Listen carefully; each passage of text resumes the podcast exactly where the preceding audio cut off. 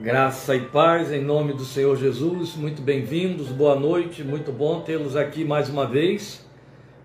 E eu convido você a abrir logo, então, de imediato, a sua Bíblia em Efésios, capítulo 1, leremos os versículos 7 e 8. Você vai perceber que há uma diferença na leitura do texto entre a minha versão e a sua, no versículo 7, versículo 8, perdão, logo no início do versículo 8, mas eu vou explicar e aí a gente dará a sequência como é devido.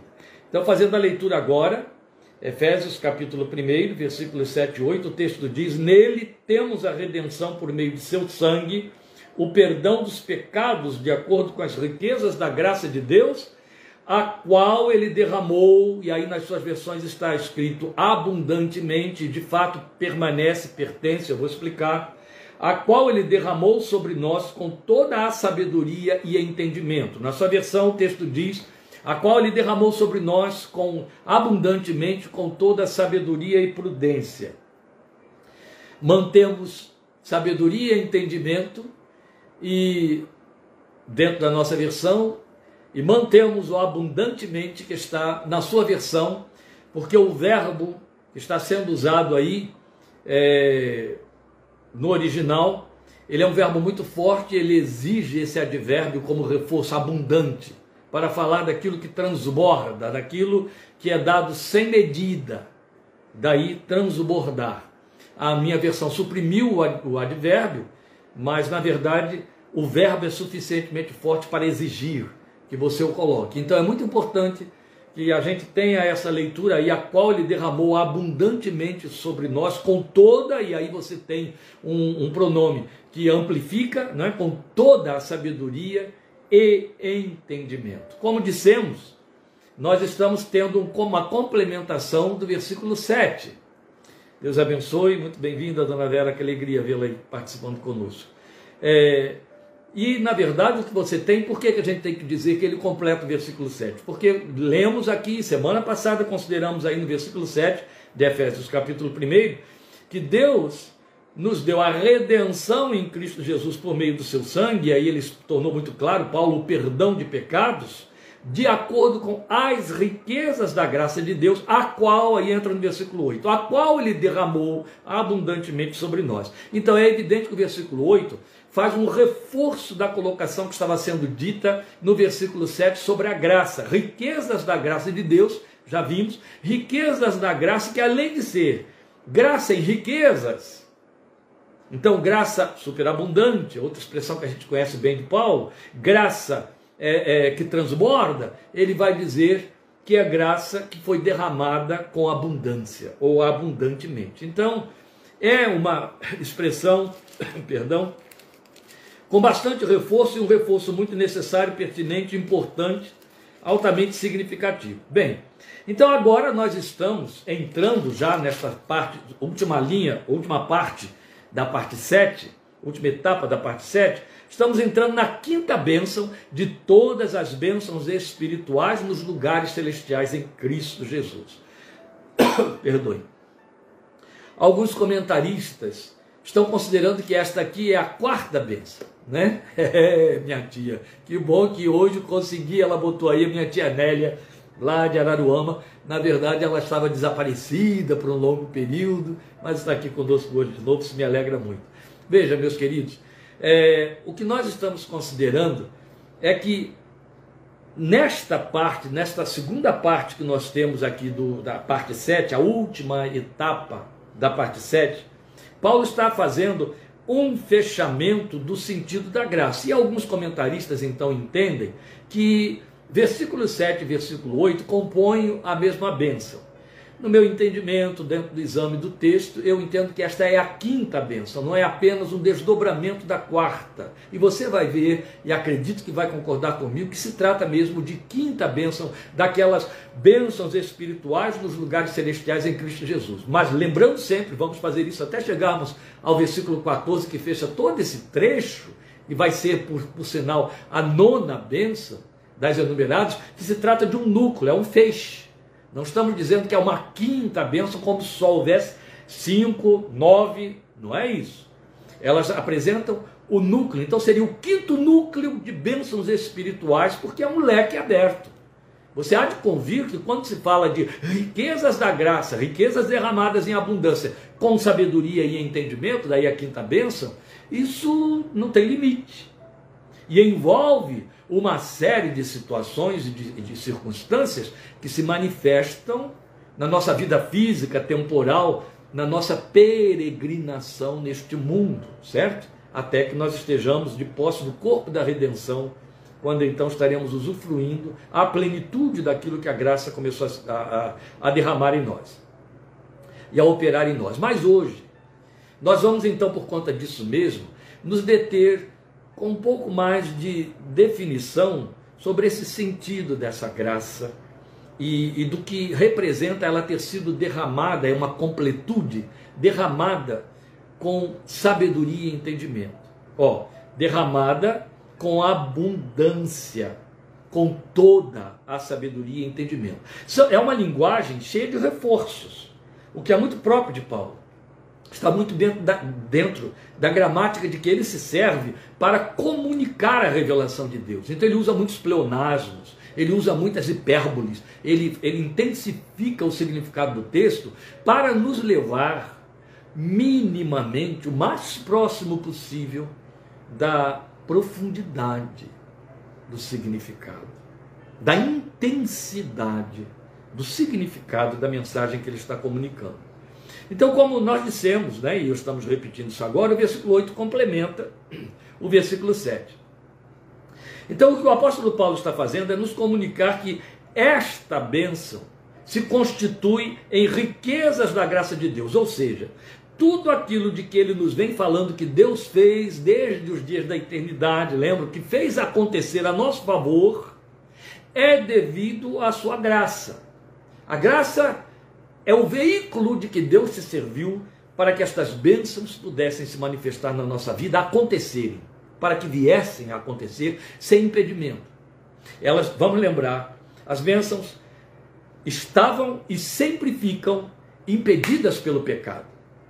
Vale lembrar aqui um texto de Isaías, o profeta, que é muito significativo, que o crente tem que prestar atenção nele, está em Isaías 57, e com temor. Isaías diz de forma textual, meus queridos. Eu não vou repetir o versículo de cor, porque eu leio muitas versões variadas, e aí eu faço um, um, um, um, entremeio com todas elas e, comunica melhor a significação. Aprendi isso com Eugene Peterson daí ele ter escrito, ah, reescrito, não é? a tradução da Bíblia na forma de a mensagem, é uma paráfrase de todo o texto bíblico. Eu gosto muito de usar essas paráfrases conforme o entendimento que Deus vai me dando na leitura do texto. Isaías 57 tem um texto em que ele diz assim: Eis que a mão do Senhor não está encolhida para que não possa abençoar, nem os seus ouvidos estão fechados para que não possa ouvir, mas as vossas iniquidades fazem separação entre vós e o vosso Deus, de maneira que ele não os ouça, não vos ouça. Isso prevalece sobre a vida de qualquer ser humano. O pecado é sempre impedimento da bênção. Deus abriu uma porta chamada graça, pela qual somos perdoados e a bênção possa chegar até a nossa vida. Por isso, é que a Bíblia é muito clara quando diz, primeiro, ela declara que não há homem que não peque. Depois ela declara que as coisas que foram escritas foram escritas para que não pequemos. Claro, isso concorda com o salmista quando ele diz como vai o homem purificar o seu coração, observando-o conforme a tua palavra. Então, isso reafirma o que João disse para nós, o evangelista João. É, estas coisas foram escritas para que não pequemos, mas ele continua para nosso conforto. Mas se alguém pecar, temos um advogado para com o Pai, Jesus Cristo o justo. Logo, completando o ensino de João, a doutrina de João sobre o perdão de pecados, o evangelista nos ensinou dizendo: se confessarmos os nossos pecados, há uma condicional aí, meus amados. Não vamos esquecer disso nunca. Se confessarmos os nossos pecados, ele é fiel e justo para nos perdoar os pecados e nos purificar de toda injustiça. A graça barata, aquela teologia falsa, profana, maligna, que invadiu o arraial evangélico e prevalece, na confissão e na cabeça de muitos crentes, ela criou uma falsa ideia de que os pecados são perdoados por decreto. De forma que você não precisa confessar pecado, não precisa se arrepender de pecado, não precisa ter consciência de pecado e não precisa pedir perdão para os pecados. Leda engano. Vou lembrar mais uma vez a condicional estabelecida por João. Se confessarmos os nossos pecados, Ele é fiel e justo para nos perdoar os pecados e nos purificar de toda injustiça. E como diz um pastor amigo meu, muito prudentemente e acertadamente, nós temos o mau hábito de confessar os pecados que pecamos no varejo em pacotes. Nós o confessamos no atacado. Ó oh, Deus, perdoa todos os meus pecados. Isso é brincar com Deus, não é não? Isso é brincar com Deus. Eu não cometo todos os pecados, eu cometo um a um. Eles podem ser muitos, mas são cometidos um a um. Daí a sabedoria do salmista, quando ele disse assim: Senhor, perdoa-me dos meus pecados ocultos. O que, é que ele está dizendo? Pecados ocultos têm dois sentidos aí que você pode muito bem considerar: aqueles de que eu não me lembro e aqueles que eu nem verbalizo. Estão tão escondidos aqui dentro que eu nem verbalizo. Perdoa-me deles. Mas é importante que eles sejam confessados. Aí vale lembrar o Salmo 32, Davi, Davi, o homem que entendia muito de perdão de pecados. Davi disse para mim e para você a partir da sua própria experiência: enquanto calei os meus pecados, envelheceram os meus ossos pelo meu constante bramido dia e noite, porque a tua mão pesava sobre mim. Você já se deu conta, não é, meu amado? De que esta linguagem, pecado, perdão de pecado, confissão de pecado, está banida de nossas igrejas e de nossos púlpitos. Porque falar de pecado, falar que a gente peca, não dá ibope, não atrai ninguém. Pois bem, o que importa é a gente saber que os pecados impedem, mas Deus abriu uma porta chamada graça, e a graça foi consecutada em Cristo Jesus. Ele derramou o sangue que nos trouxe o perdão, a aceitação. Foi dele o grito lá na cruz: perdoa-os. Não sabem o que fazem. Uma das primeiras palavras da cruz. Mas veja, o que o apóstolo está dizendo então para nós é que, devido à graça, as bênçãos vieram sobre nós com abundância. Logo, ele está dizendo que não é simplesmente graça, mas numa proporção de tal ordem que ela exige para descrevê-la que ele se sirva de superlativos, que ele se sirva de, de argumentos fortes. Daí ele falar em riquezas, daí ele falar em derramamento abundante ou em abundância, para mostrar que não se trata de uma coisa que aconteceu ali na esquina e ficou estabelecida, mas algo que transborda algo que é muito, é muito, é muito, é sem reserva. Então, este pleonasmo, ou reforço de expressão, ele aponta para algo que é ilimitado, e glória a Deus, vale lembrar, lamentações, as misericórdias do Senhor são a causa de não sermos consumidos, porque se renovam a cada manhã. Olha a abundância aí, olha a infinitude aí, percebe? Percebe? Renovam-se a cada manhã, transbordam, não há limite, não são limitados. E glória a Deus, porque os meus pecados também não são limitados. Eu não peco hoje e deixo de pecar para sempre, amém? Não. Mas as misericórdias se renovam a cada dia. Então a graça é um transbordar de um saldo em superávit. Entende?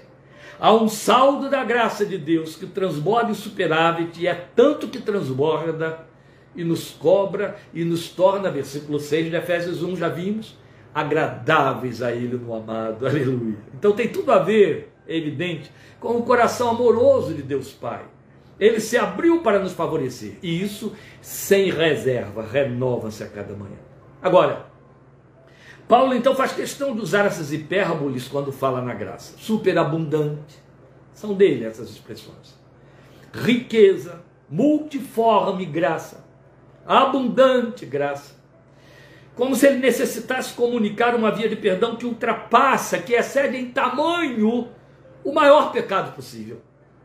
Por isso é com bastante liberdade ou autoridade e com gratidão reverente em seu coração que este servo de Deus foi dizer ao seu pupilo Timóteo: Eu sou o principal dos pecadores. Mas ele estava amparado na graça que é superabundante, que excede pelo seu superávit o maior pecado possível. Lembra, a gente canta isso, né? É maior que o meu pecado vil. Quão maravilhosa graça, maior do que o meu pecado, pecado vil. Agora, de alguma forma, parece que Paulo influenciou o autor de Hebreus. Há quem acredite que quem escreveu Hebreus foi um discípulo direto de Paulo. Alguém fala de Clemente, outros títulos, outros nomes, porque o autor de Hebreus permanece desconhecido. Mas alguém, parece que de alguma forma Paulo influenciou ele, porque o autor de Hebreus, no capítulo 4, versículo 16, nos fala da graça como que reinando num trono. Para falar dessa riqueza, de que ela é detentora, tão maior do que o nosso pecado, tão mais abundante do que o nosso pecado.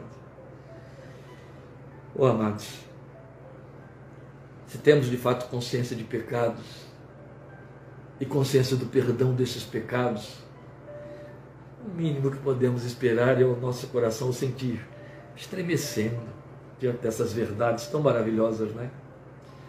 Mas é aqui, aqui mesmo, em Efésios 1:8, que nós somos informados que a graça que nos cobriu, conquistou e deu acesso a Deus ela não é um evento frio que foi estabelecido como um decreto religioso que a gente tem de aceitar como líquido certo, como se fosse o modus operandi divino que nos foi dado saber por tal informação. Não, não, não, não, mas está muito longe disso. Antes, o que o apóstolo Paulo nos comunica é que o pacote da graça veio inteiro, entende? A graça é perfeita, é santa, mas é um mistério de Deus. Aqui em Efésios, no capítulo 3, Paulo vai dizer que essa graça é um mistério que foi revelado, não é um mito, é um mistério. Mistério revelado, mistério esclarecido. Deus não tem mistérios escondidos. Deus não é o Deus do ocultismo. É mistério revelado. E mistério é para falar daquilo que ultrapassa a nossa capacidade de compreender, aquilo que é maior do que nós, entende? Aquilo que é tão profundo que aí se torna mistério, mistério de Deus, da posse de Deus, sob o controle de Deus. Então ela é uma realização divina, a graça, que opera, que atua. Ela não é apenas um conceito a ser aceito. Como é importante a gente considerar isso aqui. Porque já há muitos séculos depois da reforma, nós, o povo que tomou posse da doutrina da graça, a transformou em conceito. E um bom número malbaratou a graça. Daí a autoridade de Pedro ao nos ordenar que devemos crescer na graça e no conhecimento de nosso Senhor e Salvador Jesus. É a segunda de Pedro 3,18. É o último versículo do discurso de Pedro para a igreja. Antes cresçam na graça e no conhecimento de nosso Senhor e Salvador Jesus Cristo. Cresçam na graça.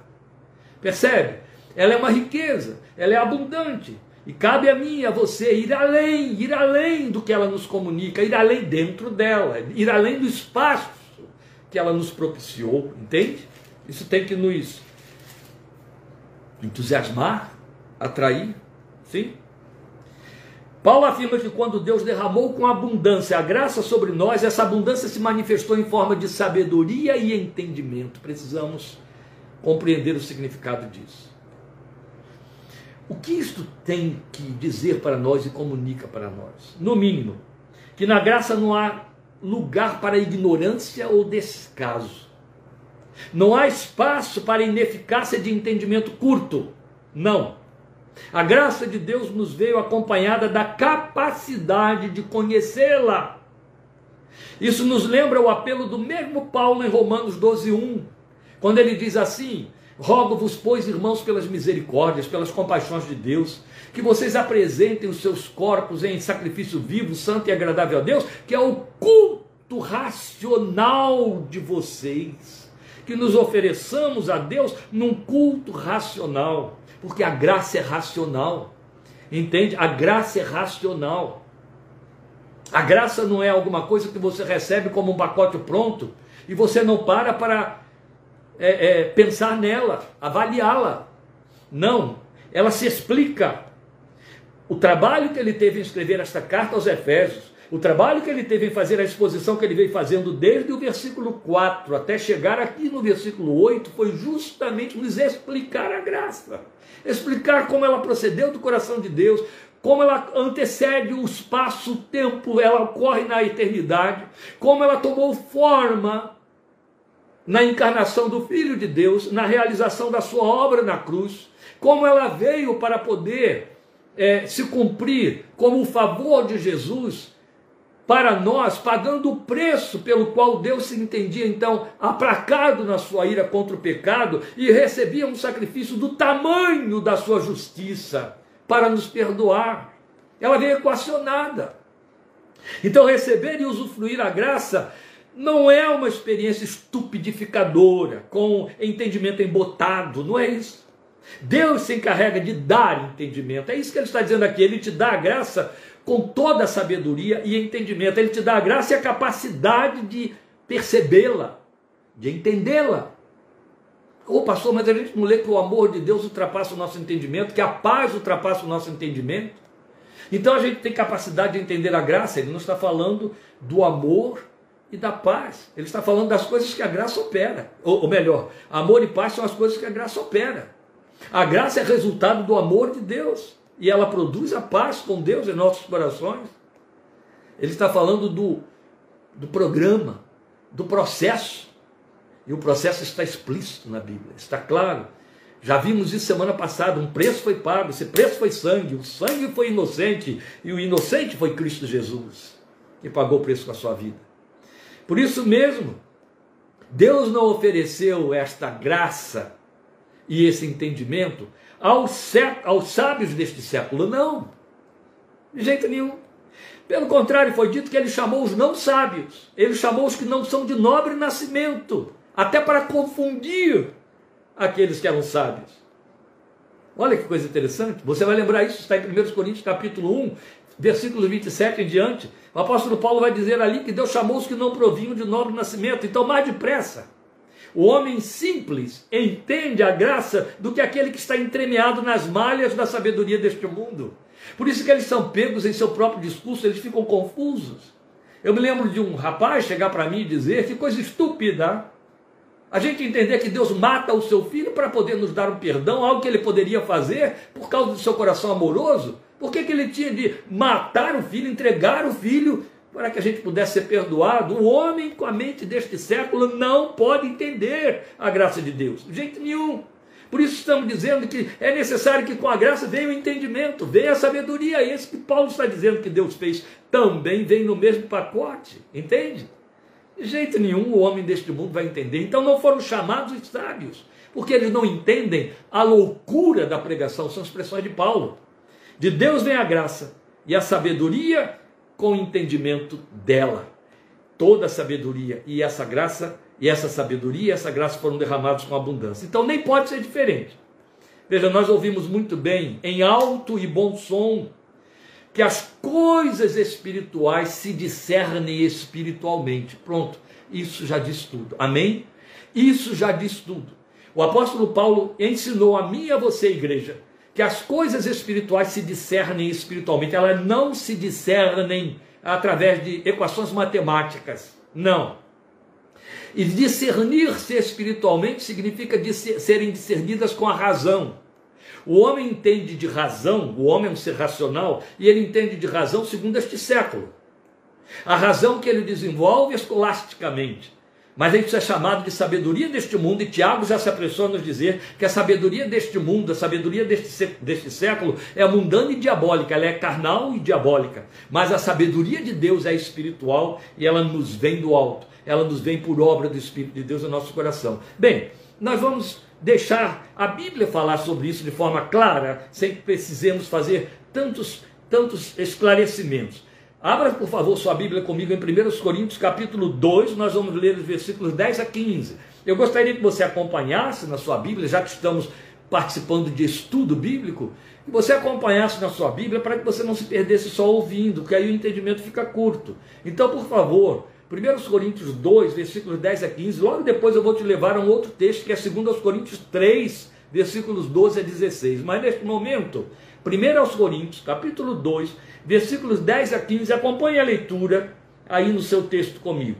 Mas Deus o revelou por meio do Espírito. Revelou o quê? A citação que o apóstolo tinha feito no versículo 9. Então eu vou ler o versículo 9. Todavia, como está escrito? Está escrito aonde? Está escrito em Isaías 64, versículo 4. olho nenhum viu, ouvido nenhum ouviu, mente nenhuma imaginou que Deus preparou para aqueles que o amam. Mas Deus, agora sim, versículo 10, mas Deus o revelou a nós por meio do Espírito. O Espírito sonda todas as coisas, Espírito Santo de Deus, até mesmo as coisas mais profundas de Deus. Pois quem conhece os pensamentos do homem, a não ser o Espírito do homem que nele está? Da mesma forma, ninguém conhece os pensamentos de Deus, a não ser o Espírito de Deus. Nós, porém, não recebemos o Espírito do mundo, a sabedoria deste século apenas, para que entendamos as coisas que Deus nos tem dado gratuitamente. Perdão, eu saltei aqui uma linha. Nós, porém, não recebemos o Espírito do mundo, mas o Espírito procedente de Deus para que entendamos as coisas que Deus nos tem dado gratuitamente. Está vendo aí o reforço do que ele disse em 1,8 de Efésios, que nós estamos verificando hoje aqui, versículo 13. Dessas coisas, delas também falamos, não com palavras ensinadas pela sabedoria humana, mas com palavras ensinadas pelo Espírito, interpretando verdades espirituais para os que são espirituais. Na minha versão está escrito deste jeito. Na sua versão está escrito daquela maneira como eu citei aqui. As coisas espirituais se discernem espiritualmente. Está aí. Interpretando verdades espirituais para os que são espirituais. Quem não tem o Espírito não aceita as coisas que vêm do Espírito de Deus, pois lhe são loucura, e não é capaz de entendê-las, porque elas são discernidas espiritualmente. Glória a Deus. Mas quem é espiritual discerne todas as coisas, e ele mesmo por ninguém é discernido. Entende? O que você acabou de ouvir é a palavra de Deus mostrando que a graça te veio com toda a sabedoria e entendimento, que do contrário você não poderia entendê-la, não entendendo, não creria nela. Como é que eu entendo da graça? Eu entendo minimamente que eu sou pecador, e que se Deus não provesse um meio para me resolver o meu problema com Ele, me livrar desta situação de condenação eterna, não haveria solução para mim. E Ele o resolveu, porque o seu filho tomou o meu lugar e morreu a morte que me cabia morrer, mas que não daria certo se eu morresse, porque eu morreria em pecado. E morreu como inocente no meu lugar, satisfazendo a santidade e a justiça de Deus que condenava o pecado com morte eterna. E o nome disso é graça. A oferta de Jesus é graça. A dádiva de Deus em Cristo Jesus é graça. E o perdão que eu recebo por meio da minha fé nesta oferta é graça, é a manifestação nesta graça. E a vida eterna que vem como resultado disso aí é graça, glória seja Deus, e Ele nos torna capazes de compreender e de receber. Então, esta linguagem é mais claramente explicitada no texto que eu citei que leríamos em seguida, segundo aos Coríntios, capítulo 3, versículos 12 a 16. Alguém há poucos dias por aqui disse assim: por que quando você fala estas coisas, dando esse estudo, até sentadinho ali, bem diante da câmera, tem ninguém ali por perto, não tem concorrência com o som, por que, você grita? Por que você. E eu disse a única coisa que eu poderia dizer. Eu estou debaixo da palavra de Isaías, que disse: clama, levanta a tua voz. faze ouvir. Levanteis aí a voz dos teus atalaias, levanta a tua voz e diz a Sião, teu Deus reina. Eu falo com paixão sobre estas coisas de Deus. Não se fala com paixão como quem se espreguiça. A gente fica exaltado mesmo, a gente sai de si porque é apaixonante a revelação da glória e da graça de Deus. Deixa eu ver se os olhos aqui se desanuviam para eu continuar lendo meu texto. Segundo aos Coríntios 3, versículos 12 a 16. Portanto, visto que temos tal esperança, mostramos muita confiança. Não somos como Moisés, que colocava um véu sobre a face para que os israelitas não contemplassem o resplendor que se desvanecia. Na verdade, a mente deles se fechou Pois até hoje o mesmo véu permanece quando é lida a antiga aliança. Não foi retirado, porque é somente em Cristo que ele é removido, percebe? O que Paulo está dizendo é que os judeus da velha aliança nada entendem da graça, nada entendem do Messias, nada entendem da revelação desse perdão que veio, porque a mente deles está embotada, está fechada. Ele está dizendo também que é somente em Cristo que esse entendimento é aberto. Ele está confirmando o que ele havia dito em 1 Coríntios 2. De fato, versículo 15, até o dia de hoje, quando Moisés é lido, quer dizer, quando a lei é lida, até o dia de hoje, um véu cobre os seus corações. Mas quando alguém se converte ao Senhor, aleluia, vou ler de novo o versículo 16, é disso que nós estamos falando, estamos falando de mim, de você, do agir do Espírito, trazendo a graça com todo entendimento e sabedoria, mas quando alguém se converte ao Senhor, o véu é retirado, aleluia, e aí você pode não entender por que Jesus me ama, mas entende uma coisa: eu sou amado por Ele. Você pode não entender por que, que Deus me fez seu filho, mas você vai entender uma coisa: o Espírito de Deus está testificando aqui dentro de mim e dizendo: sim, de fato, você é filho de Deus. Glória a Deus, aleluia, bendito é o seu santo nome. Oh, meus amados. Ouçam isso com que eu vou encerrar a nossa minuta de hoje, cumprindo o que eu falei, que nós hoje temos uma minuta de fato bem pequenininha. Não precisamos ir além. Se a graça não nos trouxesse junto sabedoria e entendimento, sabe o que nos aconteceria? Em paralelo a essa situação dos judeus, em paralelo a essa situação dos homens deste mundo que querem entender as coisas divinas com sua mente carnal, não haveria. A primeira coisa que eu quero mostrar para você se a graça não nos viesse com entendimento e sabedoria, não haveria por que termos de crescer nela. Bastaria a gente saber que, ou oh, eu sou salvo pela graça, glória a Deus, aleluia, amém, Bíblia embaixo do braço, vou para casa, deito na cama, durmo e estou feliz da vida. Para que crescer? Tem mais nada, preciso de mais nada. Ou eu já sei quando eu morrer, o pastor vai lá, vai fazer um funeral, declarando que eu estou no céu. Vai mandar o povo cantar metade da glória celeste, jamais se contou ao mortal. Não estou debochando. Eu estou confrontando a mim e a você com nossas verdades evangélicas, meus amados. Seríamos pigmeus na graça, tupiniquins na graça, seríamos anões, nanicos na fé. Não haveria por que termos de crescer nela. Impõe-se sobre nós uma ordem que diz: ela é tão abundante, ela é tão rica, cresça nela, cresça nela, se enriqueça nela, vá além, vá além, não fica aí não, não fica na superfície.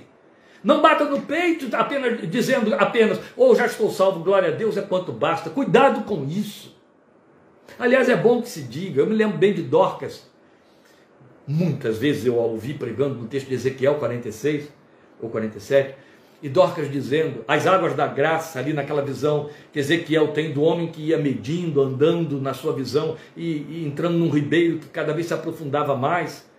Ela mostrava o texto dizendo que havia charcos que a água fazia. Na beira do ribeiro estavam charcos, o texto mostra, o charco forma pântanos. Quando você está no charco, você pode voltar atrás com muita facilidade. Por isso que é preciso seguir o medidor das águas da graça até que ela se torne tão profunda que não dá mais para caminhar a pé e você tem que atravessar a nada. Se ela não nos fosse dada juntamente com sabedoria e entendimento, não teria por que crescer. Nós ficaríamos satisfeitos com a ideia básica de que somos perdoados. Satisfeitos nisto, tendentes a malbaratar a graça. E aí, queridos, é lamentável constatar que o contingente dos que vão por aí é muito grande, entende? É muito grande. Eu esbarro com eles muitas vezes. Há uma equação perfeita no plano de Deus quando se trata da graça. Está escrito que o temor do Senhor é o princípio da sabedoria. Lembram disso em Provérbios? Isso é repetido nos Salmos. O temor do Senhor é o princípio da sabedoria. Vamos dizer juntos. O temor do Senhor é o princípio da sabedoria. Prestou atenção? Princípio. Princípio aqui não é o início. Princípio significa é o modus operandi. Princípio significa é a via pela qual a sabedoria escoa e cresce. É o princípio, aquilo que falta aos homens que lideram sobre nós, princípios. O temor do Senhor é o princípio da sabedoria. Isso significa que crentes não tementes a Deus, eles existem, tá? Eles existem. Crentes sem temor de Deus, eles existem. Eles existem. Crentes não tementes a Deus revelam falta de sabedoria. E por isso mesmo trilham o caminho da graça barata. A graça barata foi criada para os crentes que não têm temor a Deus. Ela salva? Não. Ela engana, ela tapeia, ela os faz ficar acreditando que estão remidos e isso é o que basta. É, são aqueles que entendem que o perdão veio por pacote, não precisa confessar pecado, não precisa se arrepender, não precisa ter consciência de pecado, graça barata. E aí o que, é que eles fazem? Eles criam a adaptação dessa graça ao seu modo de viver. Tem explicação para tudo. Desde que a explicação não termine no referendo. É pecado, desagrada a Deus.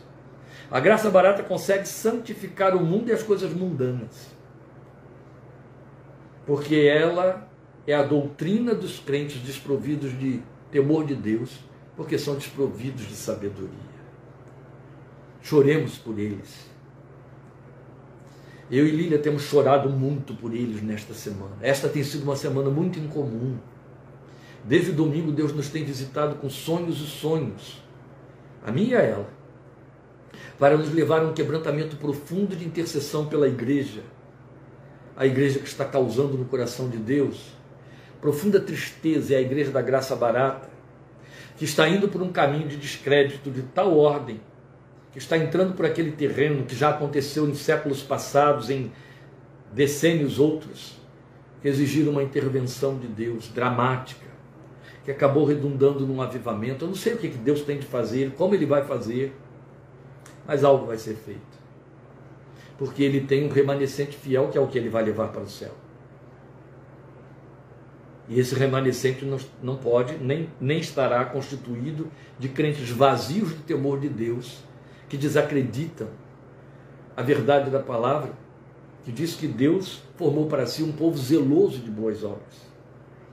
Então, crentes não tementes a Deus revelam falta de sabedoria se a graça não nos fosse dada com todo entendimento e sabedoria, a segunda coisa que eu quero mostrar para você é que nós estaríamos jungindo a ela meios outros para satisfazer a nossa tendência altiva de nos salvarmos a nós mesmos, usando de talismãs, de sacrifícios, querendo trazer adereços que nos trouxessem a satisfação visível de que estamos dando a Deus alguma coisa que satisfaz a Deus, para a gente então ficar sossegado, porque esse negócio de confiar unicamente na obra de Jesus deve trazer aí perturbação para a cabeça daqueles que não conhecem verdadeira graça.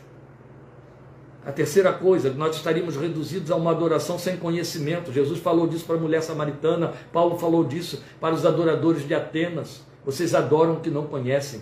Então estaríamos reduzidos a uma adoração sem conhecimento, atribuindo a Deus nossas próprias paixões. A Deus pensa como eu penso, Deus sente como eu sinto. A Deus entende o que se passa aqui comigo. Deus é Pai. Achando que até mesmo que ele seja subornável, adulável, se deixando trocar por oferendas.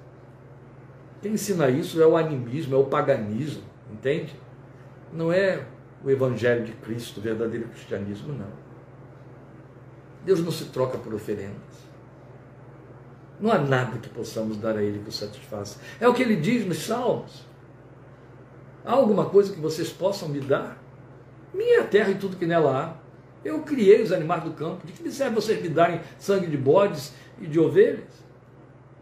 E ainda uma última coisa para encerrar aqui, já que estou passando muito desse nosso tempo de minuta, é que nós estaríamos insatisfeitos se não houvesse entendimento e sabedoria junto com a graça, nós estaríamos insatisfeitos, estaríamos sem descanso e não cheios de esperança.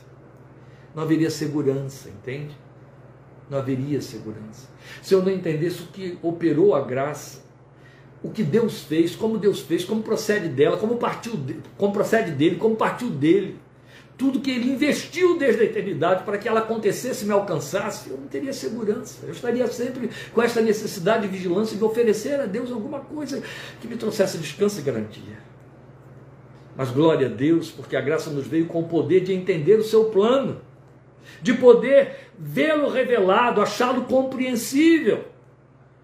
Daí a gente poder se admirar diante dele, diante dessa glória, então prostrados adorar o Senhor da graça, cumprindo o que aí mesmo Paulo disse para nós, sermos o louvor da glória da sua graça, que é tudo quanto ele espera de nós. Vamos lembrar, batemos muito nisso algumas semanas atrás. Só nós, os remidos pela graça de Jesus, podemos dar o que anjos não dão: o louvor da glória da graça.